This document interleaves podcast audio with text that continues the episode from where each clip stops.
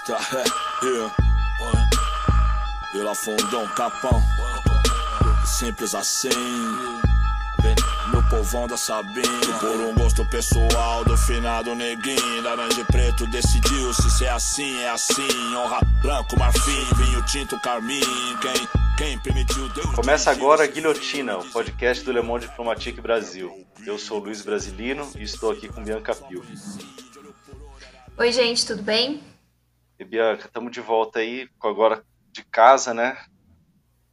É... Sim, gravação cada um na sua casa. Já pedimos desculpa aí pelas questões técnicas e tal, e a gente vai tentar gravando aí na medida do possível. A gente perdeu a periodicidade que a gente estava mantendo desde o ano passado, e agora vamos ver. É, vamos, vamos gravando na medida do possível, ver se. E a ideia é meio que soltar logo depois que a gente gravar, né? Encanado da, da quinta-feira e soltando conforme a gente vai gravando. É, isso aí. Aí a galera vai acompanhando as atualizações pelas nossas redes sociais. Mas hoje, para esse primeiro programa gravado durante a pandemia, a gente vai conversar com o historiador Douglas Belchior. O Douglas ele é professor formado em História pela PUC São Paulo, é fundador e professor no movimento Uniafro Brasil. A gente vai conversar com o Douglas é, sobre a questão do vírus na periferia, como é que a população está se organizando e também falar um pouco das iniciativas do movimento negro dentro desse cenário. Primeiro, Douglas, é, bem-vindo ao Guilhotina e muito obrigado por ter aceitado o nosso convite. Ah, eu que agradeço o convite. É uma satisfação estar aqui com vocês. O trabalho de vocês é lindo e cumpre um papel ainda mais importante agora. Muito obrigado a você, Bianca, a você, Luiz. Valeu, Douglas. Obrigado aí. E obrigado também pela participação, para ter uma conversa super importante nesse momento. Beleza. Então tá, Douglas, eu queria começar te perguntando, acho que sobre é, a questão aí que tem mais é, a gente, né, que é a questão do vírus é, nas periferias urbanas, né, das, das grandes cidades do Brasil. Como é que como é que faz o isolamento nessas regiões e como é que você como é que você está acompanhando isso, né? Pois é, Luiz. Eu quero, então, para responder especificamente essa pergunta, fazer um preâmbulo que acho importante é, para o entendimento do contexto, né? O Brasil está vivendo a chegada de uma doença que é, fez a Terra tremer a partir de outros países, que se manifestou viajando pelo mundo, saindo da China, a partir de determinados de pessoas de determinados grupos sociais. Então ela atinge primeiro um, uma escala dessas sociedades todas, tanto na Europa quanto né, nos Estados Unidos e aqui na América do Sul. É uma doença que chega a partir daquelas pessoas, daqueles grupos sociais que podem viajar o mundo, que estão em aeroportos, ou seja, ela, ela, ela atinge e provoca um estado de emergência em todo o planeta, é, talvez porque tenha atingido um determinado segmento da sociedade, em especial. Então, eu, eu quero muito fazer análise a partir daí, né? É, o quanto o nosso país se prepara, tendo em vista que está chegando aqui com mais força meses, né, semanas e até meses depois de quando isso se manifesta pelo mundo.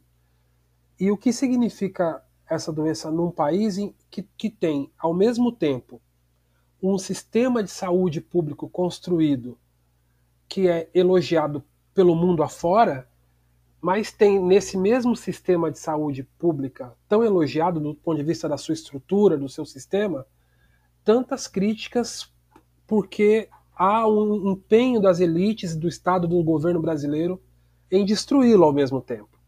Né?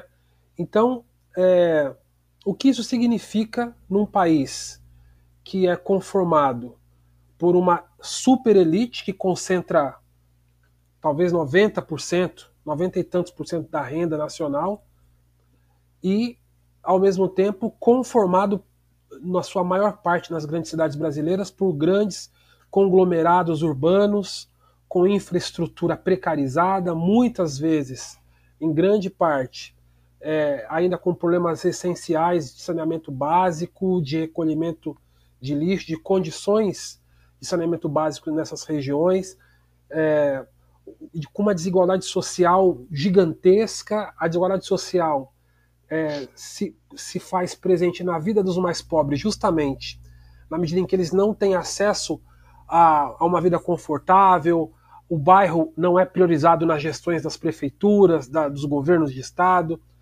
Quer dizer, tem todo um contexto que faz com que a gente é, é, preveja que o, os, os efeitos dessa doença no Brasil tende a ser mais avassalador do que foi em outros países, em que a gente teve resultados e ainda está vivendo resultados trágicos.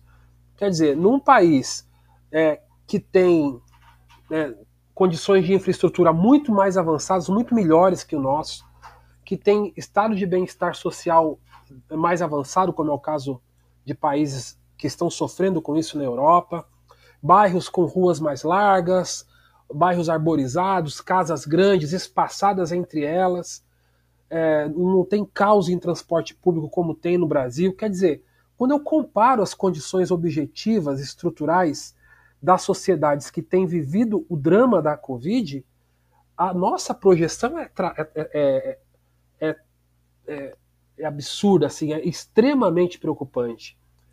Porque tudo indica que, à medida em que esse, essa doença tocar o solo com mais força, de maneira generalizada, nesses territórios empobrecidos, precarizados, abandonados pelo poder público, com um sistema de saúde que já normalmente, Luiz, é, não atende às necessidades da população mais pobre, né, nos bairros, nas periferias do Brasil inteiro.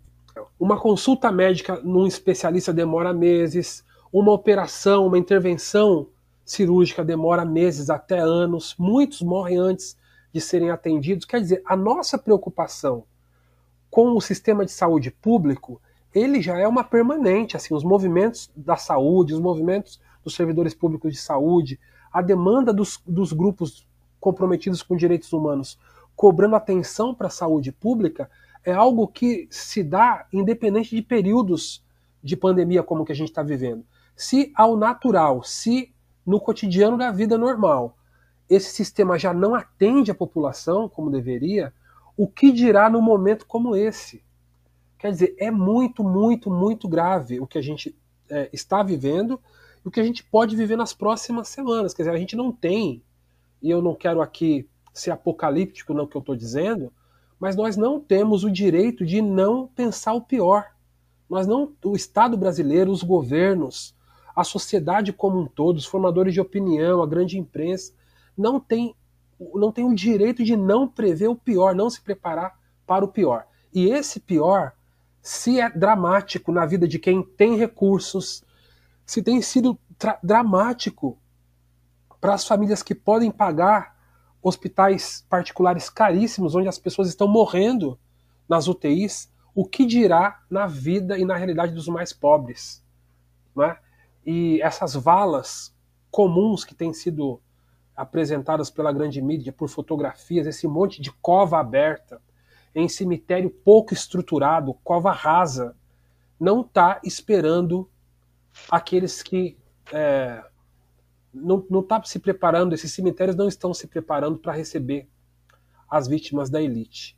Então eu aqui começo a minha elaboração é, não com vontade de dramatizar, mas de tentar transmitir a gravidade e, e, e a barbárie que nós estamos prestes a viver. Ô Douglas, e como é, o que, que você pode relatar de como está o, o isolamento aí?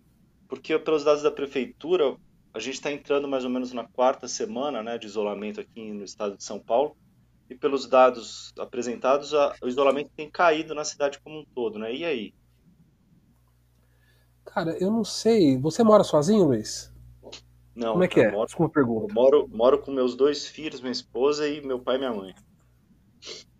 Pois é. Você deve ter sentido, você está em casa esses dias, uma mudança no, na, na dinâmica do seu orçamento, né? com Sim, certeza com deve ter vivido isso, né? Você vai no mercado para fazer aquela compra, imaginando que essa semana ao invés de ficar só seus dois filhos no horário de intervalo da escola, é, em casa, vai estar a família inteira para comer o dia inteiro, todos os dias da semana. Certo? É, e o pior, é. na verdade, para mim, assim, já que você está falando, é o, é o tempo de escola mesmo que a gente perde, né? Que é era um tempo de trabalho, meu e da minha esposa.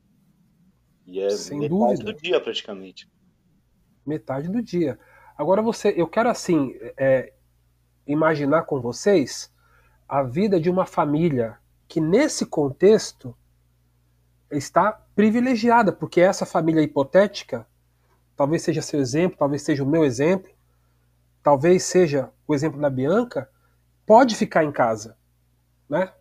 É, negociou no trabalho, o trabalho foi sensível, garantiu a dispensa, não não demitiu aquela pessoa. Então, imagina, numa, na casa de uma família minimamente estruturada, minimamente em condições, com alguma sorte, não perdeu o emprego, está em casa na quarentena, o orçamento dessa família ela triplica, ela, ela, talvez duplica, talvez triplique nesse período de quarentena, mesmo para uma família minimamente é, em condições. Então, o orçamento dessa família, para que ela possa ficar dentro de casa, ah, só saio para ir no mercado. Cara, isso não é a realidade da maioria do povo brasileiro. A gente não pode partir desse parâmetro, é muito difícil. É muito difícil. É, é, as pessoas, na sua grande maioria, nos bairros pobres, nos bairros de maioria negra pelo país afora, é, hoje em dia o número de trabalhadores com carteira assinada diminuiu muito, o número de trabalhadores informais é enorme. Grande parte de quem mora em periferia depende do seu trabalho dia a dia para trazer a comida no outro dia. O que eu estou dizendo aqui a gente já sabe, não é uma novidade. Então veja, cobrar essas, é, a quarentena deste grupo social é assim, sem oferecer as condições, é mentira, é hipocrisia. Entende? Então, é, isso só seria possível se houvesse a garantia de condições para a quarentena. Agora eu pergunto a vocês, quem está nos ouvindo, e todos aí, todas, se a grande vacina, como dizem, para a doença é ficar em casa, se a grande maneira, a mais eficaz, a que tem mais resultados de se proteger, de retardar a transmissão generalizada da doença e com isso não estrangular o sistema de saúde e ter lugar para tratar as pessoas graves, enfermas com gravidade. É o isolamento social, né? Esse apartamento social, se essa é a, a maneira mais adequada e essa maneira adequada, ela é inviável, ela é impossível para grande parte da população, o que isso significa? Que nós não que nós não estamos oferecendo para a maior parte da população condições para que elas é, sobrevivam. E como isso é responsabilidade do Estado brasileiro, dos governos brasileiros, nós acusamos de genocídio. Porque quem deveria garantir essas condições é o Estado brasileiro. Entende? Por isso os movimentos colocaram na rua uma campanha por uma renda básica emergencial é obrigação do Estado. Por isso os movimentos têm, todas as cartas de movimentos têm colocado como prioridade absoluta que os ricos paguem essa conta, que os patrões não demitam seus empregados, que o salário seja mantido, que as fortunas sejam taxadas, que os bancos sejam taxados, para além da benesse de uma ou outra doação que pode vir por vontade própria, e há determinados segmentos do setor privado fazendo grandes doações e tudo mais. É obrigação moral e ética deles fazerem isso, mas para além disso, o Estado precisa operar. E esse, e, e esse recurso precisa chegar agora. Olha, está atrasado, porque uma quarentena efetiva e eficaz só acontece é, para os bairros e nas famílias em que há condições para isso. Para as demais, isso é só discurso.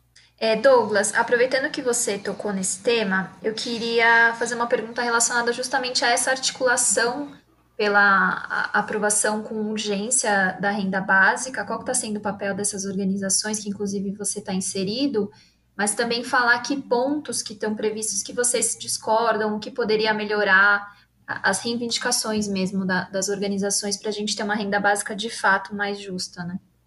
Certo. O, o, debate sobre uma renda mínima, uma renda básica, é um recurso provido pelo Estado é, para garantir essa renda mínima para todos os cidadãos brasileiros é um debate antigo, né? Não só no Brasil, como no mundo. Então você tem é, países que implementam rendas, é, rendas básicas para a sua população já há muitos anos. No Brasil, o Eduardo Suplicy, senador, agora vereador de São Paulo, ele é talvez o principal representante público dessa ideia e por muitos anos tem sido ele o grande defensor embora haja todo um caldo, uma defesa por parte dos movimentos em torno dessa pauta. Eu sempre acho importante falar isso por uma justiça histórica com o Suplicy, que sem dúvida nenhuma é alguém muito comprometido com essa ideia.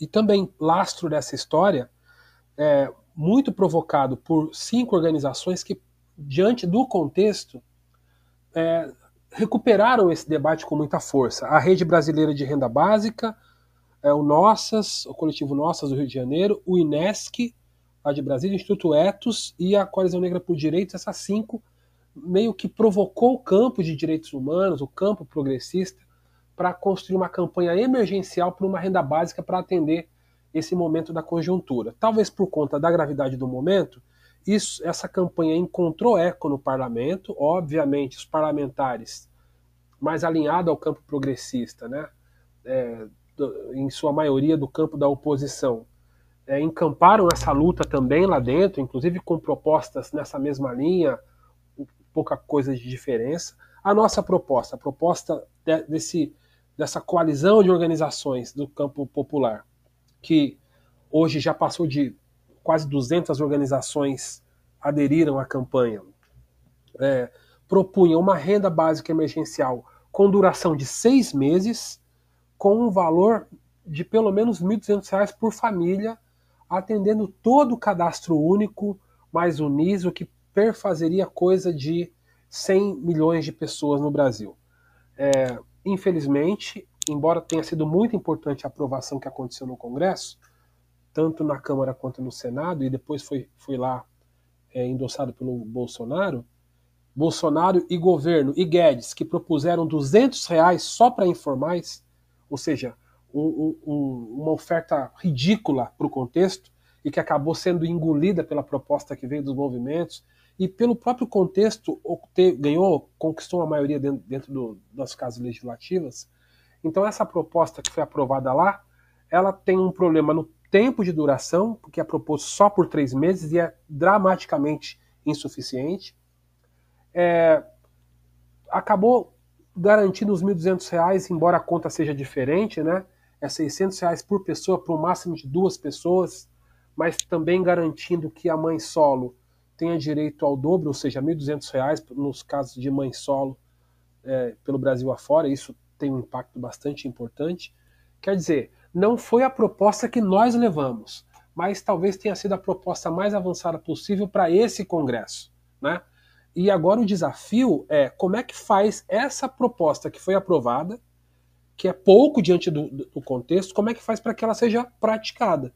Porque um outro desafio está agora em fazer o Estado brasileiro, a máquina do Estado funcionar para fazer o dinheiro chegar aonde ele mais precisa. Porque, de novo, quem tem mais dificuldade, inclusive para fazer um cadastro no site, para ter acesso à internet, é, os milhares de pessoas indocumentadas, pessoas em situação migratória irregular, pessoas em situação de rua, pessoas abandonadas pelas suas famílias. Quer dizer, tem um contingente imenso da população brasileira, é, trabalhadoras do sexo, prostitutas, domésticas, diaristas, uma, uma população imensa que tem pouquíssima condição de acompanhar processos jurídicos, burocráticos, internet, de entender processo bancário.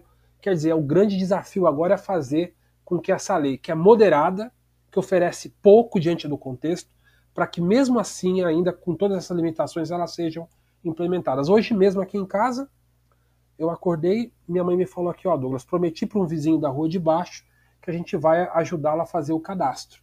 Quer dizer, a gente está estimulando nos nossos movimentos essa demanda também. O que nós podemos fazer para ajudar as pessoas que têm pouquíssimo acesso a garantir a sua inscrição e o seu acesso a esse direito? É, Douglas, a Coalizão Negra por Direitos solicitou ao governo federal e alguns governos estaduais também que informem a raça e o gênero dos mortos infectados por coronavírus. eu queria que você comentasse um pouco a importância desses dados serem revelados. Sim, inclusive houve a divulgação numa primeiro, no primeiro momento, né? É, já na sexta-feira, e a coalizão fez o pedido, fez na verdade um pedido de informação com base na Lei de Acesso à Informação, um documento redigido pela nossa advogada e ativista Sheila Carvalho, em que a gente faz ali uma porção de, de reivindicações para que isso conste no documento é, de resposta, tanto para as secretarias estaduais quanto para o Ministério da Saúde, é, mas também a outra, uma outra importante organização, a Sociedade Brasileira de Medicina de Família e Comunidade, já havia feito esse pedido também. Então, tem toda uma mobilização no campo da saúde, na área da saúde, entre os coletivos negros né, dessas organizações de saúde sobre a importância da revelação dos dados, daquilo que a gente tem previsto, tem como previsão uma tragédia anunciada de que esse vírus chegando e atingindo o chão das comunidades é, vai ser muito dramática a situação, vai ser muito triste, vai ter muita morte de pessoas que sequer conseguirão ser acolhidas no sistema de saúde, é, mas é importante ter dados, e os dados revelados, mesmo nesse momento, já, já é dramático, né? porque ele demonstra que, embora minoritários entre os registros de afetados pela doença, pretos e pardos representam quase um em cada quatro brasileiros hospitalizado com a síndrome respiratória aguda grave, né? mas eles são um em cada três dos mortos.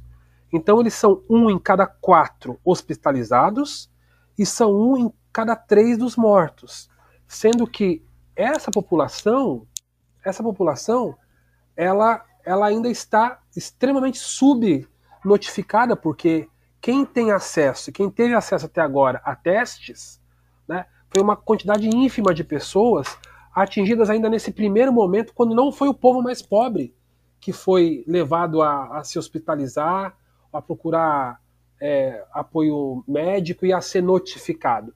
Então, a, o impacto da, da, subnotificação entre os mais pobres vai ser extremamente muito maior do que em, em, entre a classe média e os abastados, e quem tem mais recursos, e os atendidos também pelo sistema privado de saúde. Quer dizer, já nesses primeiros números, já, já, já infelizmente confirmam a previsão que a gente tem feito de genocídio mesmo, do quanto essa doença vai atingir é, os mais pobres, a população negra é, nesse país. Douglas, essa, essa denúncia de genocídio, ela é ainda mais, é, faz mais sentido ainda quando a gente acrescenta a inação, né, a falta de ações do governo, a proposta de 200 reais para os informais, apresentada pelo, pelo Bolsonaro e o, e o Paulo Guedes, ao fato do Bolsonaro, na verdade, estar tá fazendo o contrário, né? encorajando as pessoas a, a romper o isolamento, uma postura totalmente irresponsável. Como é, como é que você está vendo essa posição do Bolsonaro? Como é, como é, qual que é a tua opinião sobre isso? E como é que você acha que as pessoas estão recebendo também essa posição totalmente dissonante? Né? Cara, talvez quem. É, capaz que quem está nos ouvindo, se não viu, é fácil de ver, é só digitar no Google o vídeo institucional produzido pelo governo Bolsonaro com o tema O Brasil não pode parar. Vocês devem ter visto esse vídeo. Sim, a é, campanha. Um, um vídeo, né? a campanha de publicidade, O Brasil não pode parar. Uma campanha ufanista, em que nos, nas cenas do vídeo são iguaizinhas às cenas que a gente vê quando Bolsonaro rompe o isolamento e vai para a rua cumprimentar trabalhadores de serviços, da lotérica, da lanchonete, ou trabalhadores informais na rua, na banquinha de churrasco, na banquinha de venda de seja lá o que for na rua. Quer dizer, é um diálogo com o povo mais pobre. É, é disso que se trata. Quando a gente lê ou ouve a campanha O Brasil não pode parar, quem é que não pode parar? Qual é o sujeito da campanha? Não pode parar de trabalhar, não pode parar de produzir, porque isso dá prejuízos para a geração da riqueza nos, nas estruturas dos donos dos meios de produção. Nós não podemos parar de ter lucro, para isso não podemos parar de oprimir, para isso vocês não podem parar de trabalhar. Não importa o motivo, não importa que há uma doença se generalizando no país, uma doença mortal, em que nós não temos condições estruturais para cuidar de quem, se ado de quem adoece. Não importa. Importa que vocês não podem parar de trabalhar, porque isso vai trazer prejuízos econômicos não para a sociedade, mas para os donos dos meios de produção, para aqueles que sobrevivem muito bem, fartos, gordos, viajantes, do lucro de quem é oprimido. E quando você vê aquele vídeo, é um vídeo que mostra exatamente quem não pode parar: trabalhadores informais, trabalhadores de serviços, operários. Maioria esmagadora. O vídeo mostra pessoas negras. Aquele vídeo explica o Brasil. Né? É uma reatualização da lógica escravocrata dos senhores de escravos que eram contra o fim da escravidão. É a mesmíssima lógica. É, o Bolsonaro, quando promove isso, ele está reafirmando o, esse imaginário escravocrata no Brasil. Não é irresponsável apenas. É, é irresponsável e uma parte da elite condena porque essa doença, de alguma maneira, em alguma medida, em alguma dimensão, ela, em alguma dimensão, atinge a todos. Os ricos morrem também. Os filhos dos ricos morrem também. Os patriarcas e as matriarcas ricas morrem também com essa doença. E isso, em certa medida, mobiliza uma parte da classe média, até uma parte dos ricos, que, percebendo que esse mal também os afeta, trabalha para que ele não se propague. E para ele não se propagar, precisa proteger os pobres também. Afinal de contas, eles dependem do contato com os pobres, do trabalho dos pobres para sobreviver.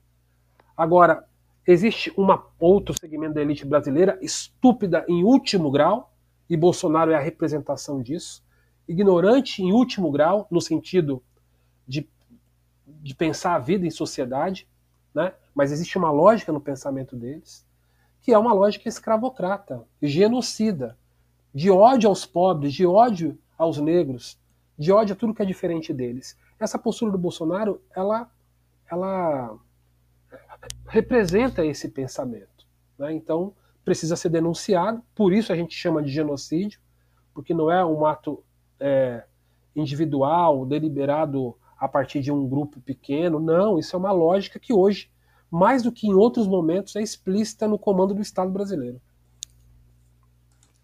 Douglas, é, essa cena que você traz da, da campanha do Bolsonaro me lembrou muito a nossa última capa que a gente fez especial do coronavírus, que traz justamente esses trabalhadores que não vão deixar de atuar nesse momento enquanto parte da população consegue é, ficar em casa, né? Que, aliás, a edição está aberta para todos, a gente convida para acessar, não é só para assinantes. Mas eu queria aproveitar essa sua fala para trazer também é, é uma questão que você disse, né, que é essa doença de alguma maneira também atinge os ricos. E a gente tem alguns dados que mostram que outras doenças elas já estão matando muito mais a, a população negra, né? Por exemplo, tem um dado de tuberculose, você me corrija se estiver errado, mas é três vezes mais mortes de, de pessoas negras do que brancas, né? E, e, eu queria que você comentasse justamente isso, né? Então, a, primeiro a importância de ter esses dados, né? Como um pedido que a colisão já fez, mas também de, de o quanto a reação tem a ver com quem foi atingido, né? Sim, não tem dúvida. Eu, para ilustrar o que você está falando, Bianca, há dois meses atrás, eu acho que quase dois meses, Congresso Nacional, a Câmara Federal, não sei se já faz dois meses, mas alguma coisa assim, conseguiu aprovar o estado de calamidade pública por conta da doença, certo? E e de fato, nós vivemos uma calamidade pública. A doença não tinha colocado o pé no chão da favela ainda, àquela altura, com força. Não haviam dados, agora já tem alguns dados que infelizmente confirmam o nosso medo de que essa doença, sem dúvida, será muito mais letal entre os mais pobres, né? É, eu estou aqui, ao mesmo tempo que falo com vocês, procurando os dados para passar para vocês. É, E aí, ou seja, venceu a ideia de que a gente vive um momento de muita é, de muito risco para a sociedade como um todo, a ponto de decretar estado de calamidade pública. Uma vez colocado o estado de calamidade pública, a PEC 95 perde seu efeito e o governo e os estados podem gastar acima do que estava previsto por essa lei. Agora, veja, nós estamos num estado de calamidade pública. Eu concordo. Mas eu vou dar números para vocês aqui. A grande maioria dos usuários do SUS, 76% dos atendimentos e 81% das internações no SUS são de usuários negras e negros. Ou seja, é uma população que conforma a maior parte do povo brasileiro, que depende praticamente só do SUS para ter acesso à saúde. Se o SUS não funciona ou funciona mal, afeta a vida dessa população. O número de consultas pré-natal é menor e a taxa de peregrinação em maternidades é maior para mulheres negras. O risco de mortes antes dos 5 anos de idade por causas infecciosas, parasitárias, é 60% maior para crianças negras. O risco de morte por desnutrição é 90% maior em crianças negras. As taxas de mortalidade por AIDS são o dobro para mulheres e homens negros. Aí eu pergunto a vocês: esse estado não conforma um estado de calamidade pública? Para nós é estado de calamidade pública permanente. E isso nunca foi suficiente para declararem estado de calamidade pública para derrubarem o efeito de uma lei que limita investimento social. Ao contrário, fizeram isso durante esse estado de normalidade, em que os pobres e os negros em especial são violentados no sistema único de saúde, e não só, né? Em todo o sistema de, de educação precarizado para nós, de oportunidades de emprego, de renda, o sistema carcerário prende mais a nossa população, as ruas acolhem o nosso povo por não terem casa, a polícia mata muito mais negros do que brancos. Quer dizer, tudo no que diz respeito a serviços públicos, do ponto de vista do direito, não atende a população, e do ponto de vista da repressão, praticamente é dirigido à população negra e pobre, moradores de periferias e favelas. Veja o dado que foi é, revelado essa semana. Acho que ontem ou, ou sexta, hoje é segunda, então, quer dizer, os dados revelados na sexta-feira, se não me engano, no Rio de Janeiro, o índice de pessoas assassinadas caiu 60%, porque o número de operações nas favelas diminuiu por conta da quarentena. O que esse número significa? Então, veja, vejam vocês, eu quero é, encerrar com esse raciocínio. O motivo que leva a sociedade a decretar é, quais são os motivos necessários para levar uma sociedade a decretar calamidade pública? Quer dizer que o desespero e o medo da morte precisa afetar determinado segmento para que a sociedade se preocupe com a saúde de todos? Para que a sociedade se preocupe em decretar calamidade pública para essa sociedade que vive a desgraça, a violência e a morte? Enquanto as intempéries da vida, enquanto as injustiças, enquanto a miséria, a pobreza, a violência, atinge só uma parte da sociedade, enquanto os direitos sociais são negados a uma parte da sociedade apenas, historicamente excluída, historicamente é, é, é, alvo de preconceitos e de racismo, não é suficiente para decretar calamidade pública.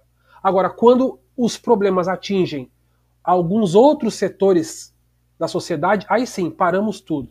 Podemos investir mais. O SUS vira uma prioridade e vira elemento. É, o SUS, o Sistema Único de Saúde, o Serviço Público de Saúde, vira é, elemento de elogio daqueles que sempre advogaram contra o papel do Estado nesse setor. Quer dizer, é, para além de tudo, um momento pedagógico que a gente está vivendo. Né? Um momento de grande contradição do discurso liberal, de grande contradição da postura de muitos indivíduos, de muitos setores, de muitos segmentos, de sobretudo do segmento privado, do segmento liberal que hoje hegemoniza, ultraliberal, né, que hoje hegemoniza a, política brasileira. Até porque, né, Douglas, se não, se não aprendermos nada, não, mex, não mudar nada, com a tendência, o fim da, da epidemia, a tendência é esse estado de calamidade ser suspenso e a conta vai vir pesada, né, com um arroxo violento, além do, de outras heranças malditas aí que vão ficar como controle social e tal. É, nós, precisamos, nós, nós precisamos fazer desse, nós precisamos fazer desse momento histórico uma virada de página a favor dos mais pobres, a favor dos trabalhadores, a favor dos direitos humanos. É uma missão, porque existe uma contradição colocada no colo das elites brasileiras e das elites mundiais. Grandes líderes liberais desse planeta vêm reconhecendo a importância do papel do Estado na gestão dos grandes problemas que atingem as populações mundo afora, a importância de pensar em ações por parte do Estado que venham atender a maioria. Porque se não há justiça para a maioria, se não há equidade, se não há oportunidade, se não há condições de saúde educação para a maioria, nenhuma vida vai viver em paz. Ninguém estará livre. Num mundo como o nosso não existem mais ilhas. A gente está vendo aí os bilionários alugando iates para passar a quarentena eh, em meio ao mar, como se tivessem é, é, isolados do, do, do mundo. Talvez não tenha dado tempo, os caras teriam até alugado nave espacial para passar essa quarentena, é, sei lá, nas nossas é, bases espaciais fora, fora do planeta. Não duvido que tenha sido pensado coisas assim. Quer dizer, essa mentalidade ela precisa ser questionada, porque não é não será possível um mundo com esse nível de desigualdade, de concentração de renda a figura, a existência de bilionários, isso está comprovado agora, ela é insignificante, ela, ela é pouco importante para a continuidade da, da humanidade. Ao contrário, ela presta um desserviço. Nesse exato momento, a gente está questionando a lógica do capital, absolutamente. Quer dizer, eu tenho muito dinheiro no banco, faço o que com ele hoje? O shopping está fechado, o restaurante caríssimo está fechado, os aeroportos não estão funcionando, o sistema de turismo está paralisado. Quer dizer, para quê? Para que essa riqueza toda no momento de caos? Pouco serve até para a manutenção da própria segurança deles, porque no momento como esse de pandemia de um vírus que praticamente se pega no ar, praticamente é isso, né?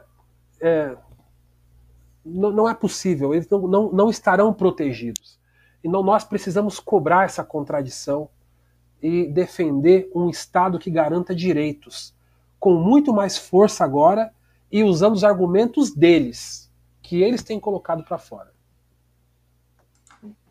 Perfeito, Douglas. É, a gente vai chegando ao final agradecendo a sua participação. Obrigada por ter aceitado o nosso convite. Valeu, Douglas. Obrigado. E eu que agradeço e parabéns pelo trabalho e estou aqui sempre à disposição de vocês. Valeu, Douglas. Obrigado. Valeu. Ô, Bianca, acho que a gente podia liberar o Douglas e encerrar aqui eu e você, né? Pra gente é, dar uns recados. O Douglas tem compromisso. É. Douglas. Tá bem, obrigado. gente. Muito obrigada, viu? Obrigadão. Bom, Vintes, então estamos chegando ao final. É, o Douglas tinha um compromisso, então o nosso episódio ficou um pouco mais curto do que normal, mas foi muito bom voltar a fazer o Guilhotina, né, Bianca? Com certeza, já estava com saudade de, de gravar, de fazer as entrevistas, mas a gente vai se esforçar para nas próximas semanas ter sempre episódios, apesar de não necessariamente eles terem o tempo normal dos, dos episódios anteriores. É, estamos programando aí uma, algum, alguns nomes, né? Foi uma pena a, a parada, a gente estava com cinco, cinco episódios marcados já, né, para gravar. Sim. Paciência, vamos lá. Lembrando que a gente está com a edição especial do coronavírus abertas, aberta para todo mundo, não só para assinantes. É só entrar no nosso site diplomatic.org.br e clicar na capa da revista que está na home.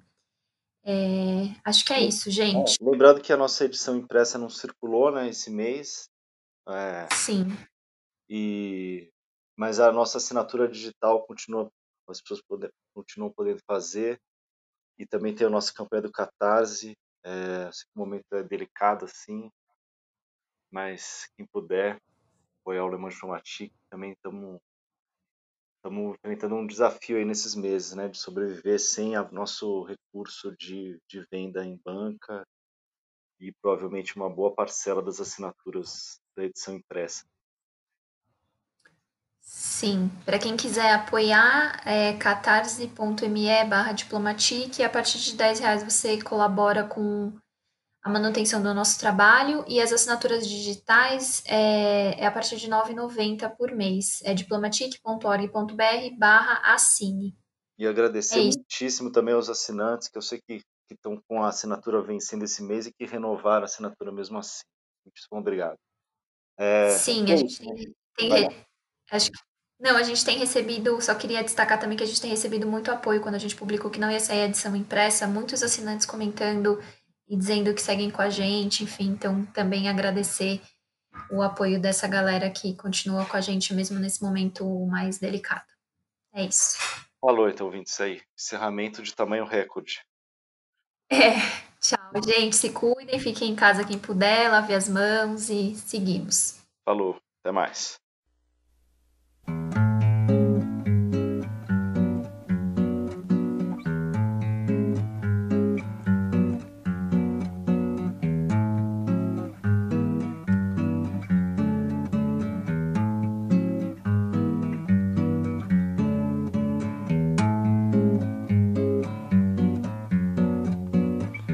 Tingong, tingong, gong, gong, gong, tingong, tingong, tingong, gong, gong, gong, tingong, king, king, gong, gong, gong, gong. Acabou chorar e ficou tudo lindo. De manhã cedinho. Tudo kkk na fé, fé, fé no bubulili, no bubulilindo, no bububulindo, no bububulindo, no bububulindo. Talvez pelo um buraquinho invadiu minha casa, me acordou na cama tomou meu coração e sentou na minha mão. Talvez por um buraquinho invadiu minha casa, me acordou na cama, tomou meu coração e sentou na minha mão. Abelha, abelhinha acabou chorar e faz um zoom pra eu ver, faz um zoom pra mim. Abelho, abelhinho escondido faz bonito, faz um zoom e mel, faz um zoom e mel, faz um zoom e mel.